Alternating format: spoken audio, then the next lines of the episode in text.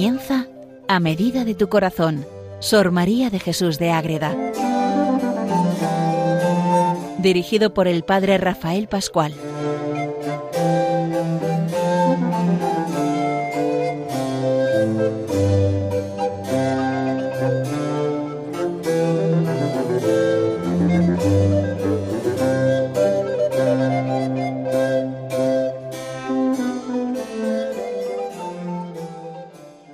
Comenzamos un programa más dedicado a Sor María de Jesús de Ágreda. ¿Quién es Sor María de Jesús de Ágreda? Es una monja de vida de clausura de la Orden de la Inmaculada Concepción, concepcionistas franciscanas que dedican su vida a la adoración, al encuentro diario con el Señor en vida comunitaria, teniendo como centro a la Madre Inmaculada, esa Madre que nos da todo y que es la que da luz en esa orden nueva cuando la funda Santa Beatriz de Silva. Y ella en su pueblo, en Ágreda, en Soria, tiene una experiencia fuerte de vida interior, tiene muchas revelaciones, muchas experiencias místicas y la más importante, la más conocida es la escritura de la mística Ciudad de Dios, donde ella cuenta a través de la revelación que le va manifestando la Virgen, la vida de la misma Virgen, de nuestra Madre, la Virgen Inmaculada, y la pone por escrito en esa gran obra que vamos presentando poco a poco desde hace ya unos cuantos programas. Vamos a entrar hoy en el capítulo cuarto del libro segundo de la primera parte, donde vamos a ver la vida cotidiana de la Virgen María cuando es niña y ya empieza a tener su asentamiento, su vida normal como niña y doncella que se forma en el templo. Y la Madre Ágreda titula así el capítulo de la perfección con que María Santísima guardaba las ceremonias del templo y lo que en él le ordenaron. Veremos a ver todo lo que hay en este capítulo y luego en el siguiente programa veremos esa doctrina que la Virgen le da a partir de todo lo que le ha dicho en este momento concreto. Les habla desde el convento de Logroño el padre Rafael Pascual Carmelita Descalzo. Entrar con Sor María es meternos en la vida de la Virgen y es una maravilla cuando leemos este capítulo y vemos todo lo que hace. Es que lo hace bien, es que es la Madre de Dios y tiene todo de verdad ahí. Cuando nosotros vamos haciendo ese camino y nos encontramos con lo que hace ella, ¿qué obras hace la Virgen María? Las obras que hizo en el templo, ¿qué pasa ahí? la que había de ser madre del Verbo humanado, fueron en todo y por todo perfectísimas, y, el alcanzarlas excede a la capacidad de toda humana criatura y angélica. Asimismo, los actos de las virtudes interiores. Las obras que hace son en todo y por todo perfectas, porque es la Madre de Dios y al ser la Madre de Dios tenemos todo solucionado cuando nos damos cuenta de ante quién estamos, esa Madre de Dios que nos sirve a la vez de modelo para seguir y crecer en la vida espiritual, como en el caso de la Madre Águeda. Pero una cosa es hacer obras en general, vamos a aterrizar un poco y vamos a ver qué pasa ahí. Lo primero tiene un diálogo cercano con el sacerdote y con también con la profetisa Ana. Y entonces profetisa que es la maestra. Entonces, el sacerdote le pide algo, le responde Sor le responde la Virgen y luego también los dos tienen una luz sobrenatural, tanto el sacerdote encargado de las niñas como Ana, sobre lo que es y va a vivir esa niña. Luego vienen las tareas concretas y ella quiere hacer más de la cuenta, pero por obediencia se somete a lo que le dicen. También tiene una relación especial con las doncellas y luego viene toda esa aplicación a la vida religiosa que nos puede ayudar a los que vivimos en una vida comunitaria, en comunidad, en religión, en una orden o en otra. Vamos a ver todo esto que nos cuenta Sor María. Ya hemos visto que esas obras las hace de maravilla. ¿Y qué le pasa? Le habló el sacerdote y le dijo ¿Qué le dice el sacerdote a la Virgen siendo tan niña? Hija, Muy niña os ha traído el Señor a su casa y templo santo, pero agradeced este favor y procurad lograrle trabajando mucho en servirle con verdad y corazón perfecto, en aprender todas las virtudes, para que de este lugar sagrado volváis prevenida y guarnecida para llevar los trabajos del mundo y defenderos de los peligros, servir de verdad, aprender virtudes y algo más. Obedeced a vuestra maestra Ana. Esas tres cosas le pide el sacerdote a la Virgen. Servicio, aprendizaje y obediencia. ¿Y qué le responde la niña? Vos, Señor mío, como sacerdote y ministro del Altísimo, que estáis en lugar suyo, y mi maestra juntamente, me mandaréis y enseñaréis lo que debo hacer para no errar yo en ello. Y así os lo suplico, con deseo de obedecer en todo hasta a vuestra voluntad. Y ahí viene, es decir, una niña que quiere hacer caso y obedecer a todo. Entonces cuando el sacerdote y Ana van tratándola, se dan cuenta que ahí pasa algo, que, que no es normal esta niña como todas las que han tenido antes y las que todavía tienen a su cuidado en un plano u otro según quien ejerza ese papel de acercarse a las niñas como sacerdote o como educadora y maestra. Entonces eso supone una manera de decir aquí hay algo y es que los dos reciben esa luz, esa niña es especial. Vamos a ver cómo lo recrea aquí Sor María de Jesús. Sentían el sacerdote y la maestra Ana en su interior grande ilustración y fuerza divina para atender con particularidad a la divina niña y cuidar de ella más que de las otras doncellas. Algo sienten, una ilustración y fuerza divina y confiriendo gran concepto de ella sin saber el misterio oculto de aquel soberano impulso.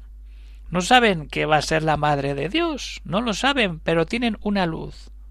Se dan cuenta que algo es fuera de lo normal. Y entonces, ¿qué deciden los dos? Determinaron asistirla y cuidar de ella y de su gobierno con especial atención. Vamos a pues como pasa muchas veces, un maestro en clase ve que ese niño es especial por algún motivo y lo cuidan y luego salen grandes lumbreras o grandes hombres que han dado tanta luz a la humanidad. Pues yéndonos a, a nuestros orígenes, vamos ante la Virgen Niña que manifiesta esa grandeza que enseguida son conscientes el sacerdote y Ana. Y ahí está cuando de verdad hace todo lo que le piden las tareas concretas, pero antes de entrar en esas tareas concretas que vamos a ver, hay que tener en cuenta cómo la Virgen va entrando en esa vida. Y no se va imponiendo, sino todo lo contrario, ven que es una niña especial, que tiene dones, que tiene momentos, que tiene trato distinto a esas doncellas que hay allí. Y cuando eso lo empiezan a ver, también se da cuenta que hay una luz especial. Rezan y el Padre de la Gloria dice, cuidado que esta niña hay que cuidarla mejor. Pero lo que no saben es la mayor grandeza que tienen ellos, que están formando a la Madre Inmaculada para que sea la Madre de Dios sin que se den cuenta, sin saberlo, si lo hubieran sabido. La hubieran puesto, pues eso, lo mejor posible. Pero la Virgen hace lo que le mandan y es niña y quiere hacer más, pero solo hace lo que le mandan y tiene un horario concreto, es lo que vamos a ver ahora en este momento. Pero primero vayamos a eso. Es decir, la Virgen se pone ante el sacerdote, se pone ante Ana y empieza esa vida concreta en el templo para prepararse a su vida de adolescencia y juventud.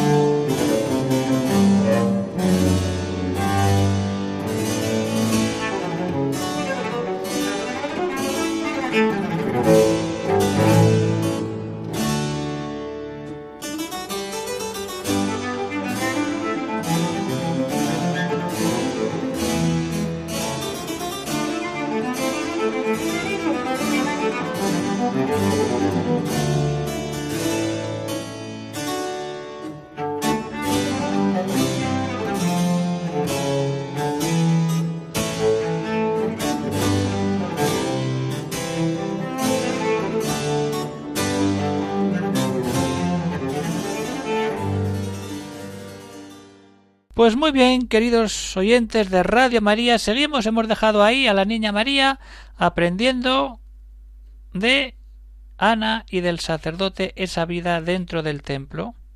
Y entonces ahora viene el sacerdote y le dice ¿Qué tienes que hacer? ¿Cuáles son tus ocupaciones? Pues sobre todo la alabanza divina, la oración. Le ordenó también el sacerdote sus ocupaciones y le dijo Hija mía, a las divinas alabanzas y cánticos del Señor asistiréis con toda reverencia y devoción, y haréis siempre oración al muy alto por las necesidades de su templo santo y de su pueblo y por la venida del Mesías. Reza, participa de la liturgia, que sería preciosa la liturgia del templo, tontos cánticos y alabanzas al Dios. Y cuando hagas oración, pide por el templo, por el pueblo y por la venida del Mesías. ¿Y qué está haciendo si no pide por el templo nuevo, ese templo vivo, por el pueblo que va a ser redimido por su Hijo, que no lo saben, y por el Mesías que va a ser su Hijo? Pide por el Mesías para que venga, sin saber que ella iba a ser la madre del Mesías. Pero la Virgen pide por eso, y se mete y hace caso y reza como niña que confía en el Padre, según le enseña el sacerdote y su maestra en el templo. Y desde ahí también nos pone el horario que tenía la niña y que se lo pone el sacerdote que está en el templo con ella. Un horario pues muy sencillo, pero a la vez muy completo. A las ocho de la noche os recogeréis a dormir y al salir el alba os levantaréis a orar y a bendecir al Señor, pues una vida pues de mucha oración y de mucho encuentro con el Señor. Hasta la hora de tercia, que esta hora son las nueve, esa oración que se hace por la mañana hasta las nueve. Y desde tercia hasta la tarde os ocuparéis en alguna labor de manos para que en todo seáis enseñada para ir aprendiendo diversas labores que Ana iría mostrando a las niñas. Luego llega la comida y después del trabajo tomaréis guardad la templanza que conviene. Iréis luego a oír lo que dice la maestra, también clases de enseñanza, y lo restante del día ocuparéis en la lección de las santas escrituras, y en todo seréis humilde, afable y obediente a lo que mandare vuestra maestra. Es el sacerdote que le está poniendo el plan. Una cosa es rezar y otra cosa son las tareas que tiene que vivir toda niña que está allí. Hacer todo eso. ¿Y qué es lo que le pide? Estar ahí. La niña escucha todo. Pero ¿qué pasa? Que todo eso que le manda dice yo quiero hacer más. Pero reconoce que tiene que hacer solo lo que le mandan. Y eso tiene mucha aplicación a la vida espiritual de hacer gustos, yo quiero hacer, yo quiero hacer, y Dios que te pide hacer esto, pues haz esto y céntrate en esto. A muchas obras exteriores más de las que le ordenaron se extendían sus afectos y ardentísimo amor. Pero ¿qué pasa? Sujetóle al ministro del Señor, anteponiendo el sacrificio de la perfecta y santa obediencia a sus fervores y dictamen propio. El sacerdote le manda, ahora hay que rezar, ahora comer, ahora trabajar, ahora escuchar lo que nos dice en clase Ana. Esa es la vida de la Virgen y la Virgen empieza a someterse a la obediencia del Padre a través del sacerdote que le dice no haz, haz más que lo que te toca y lo que de verdad tienes que hacer. Con este raro ejemplo, ahora viene María, nos lo aclara, quedaremos enseñadas las almas, especialmente las religiosas, a no seguir nuestros fervorcillos y dictámenes contra el de la obediencia y voluntad de los superiores, pues en ellos nos enseña Dios su gusto y beneplácito. Ahí está, cuando de verdad nosotros hacemos ese camino verdadero de encuentro hacia Dios. Pero le ordenaron a más de lo que le ordenaron, que es lo que nuestra reina y señora señaló, pedir licencia a su maestra para servir a todas las otras doncellas y ejercitar los oficios humildes de barrer y limpiar la casa y lavar los platos. Eso pide servir, estar haciendo ese camino. A todavía nos queda más, queda.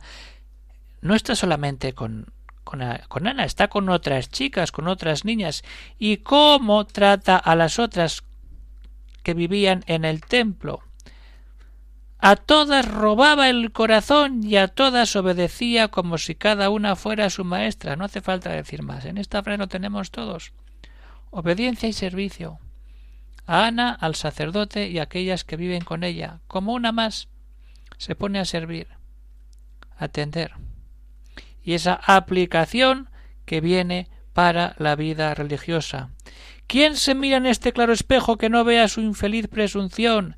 ¿Quién podrá imaginar que ha conocido la humildad verdadera, cuanto menos obrarla, si la reconoce y mira en su propia esfera María Santísima? Las almas que vivimos debajo de la obediencia prometida, lleguemos a esta luz para conocer y corregir nuestros desórdenes. ¿Y qué nos queda? Pues cómo decir qué estamos viviendo también come y también duerme. Pues claro. ¿Y cómo comía y dormía la Virgen Niña? En la comida y sueño era como en las demás virtudes perfectísimas, tenía regla ajustada a la templanza, jamás excedía ni pudo antes moderaba algo de lo que era necesario.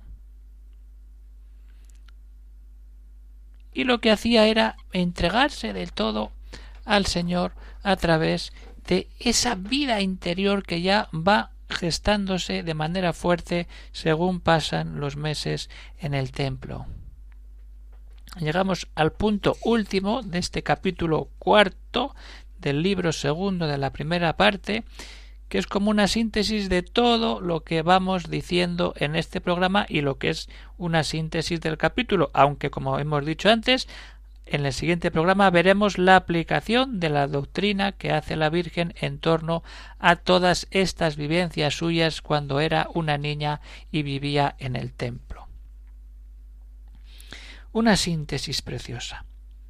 La Virgen María dispensaba el tiempo y le distribuía con rara discreción para dar el que le tocaba a cada una de sus acciones y ocupaciones ¿Dónde se centra? Lectura de las Sagradas Escrituras.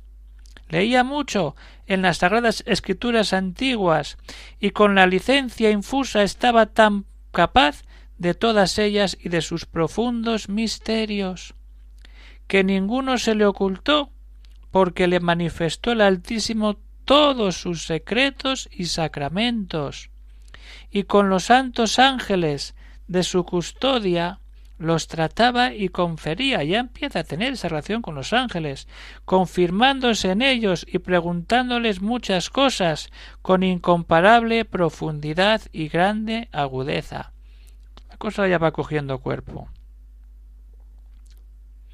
Y si esta soberana maestra escribiera lo que entendió, tuviéramos otras muchas escrituras divinas. Lo que dice aquí, si la Virgen María hubiera sido como otra evangelista y se pone a escribir la vida de su hijo, pues es lo que hace Madre Águeda de manera personal y privada, la Virgen de Cristo con la Virgen, la vida de Cristo unida con María. Vamos a seguir. Y de las que tiene la Iglesia alcanzáramos toda la inteligencia perfecta de sus profundos sentidos y misterios. Pero de toda esta plenitud de ciencia se valía para qué? Para el culto, alabanza y amor divino, y toda la reducía a este fin, sin que en ella hubiese rayo de luz ocioso ni estéril, todo aprovechado, todo. Era prestísima en discurrir, profundísima en entender, altísima y nobilísima en pensamientos, y todavía queda más, prudentísima en elegir y disponer, eficacísima y suavísima en obrar. Y en todo era una regla perfectísima y un objeto prodigioso de admiración para los hombres, para los ángeles, y en su modo para el mismo Señor que la hizo toda a su corazón y agrado. Este es el mejor resumen que tenemos de todo lo que vive la Virgen siendo niña en el templo todo lo que vive cuando habla con el sacerdote, cuando aprende de Ana, cuando trata con las doncellas y cuando hace todo aquello que Dios le pide a través de las mediaciones humanas. Pues llegamos hasta el final de este programa, queridos oyentes de Radio María. Terminamos por hoy, pero puede haber alguna duda, algún comentario. Hay que seguir esperando porque todavía está sin, salir de la prensa de la editorial la nueva edición de la mística ciudad de Dios. Tenemos que esperar todavía, pero mientras podemos ir leyendo, podemos ir saboreando todo eso que Sor María nos dice en sus obras, en otras y también en esta. Si alguno tiene alguna cuestión, alguna duda, pregunta, puede escribir al siguiente correo electrónico agreda arroba radiomaria.es y terminamos ya, seguiremos otro día con Sor María de Jesús de Agreda. Un saludo para todos los oyentes y que Dios os bendiga.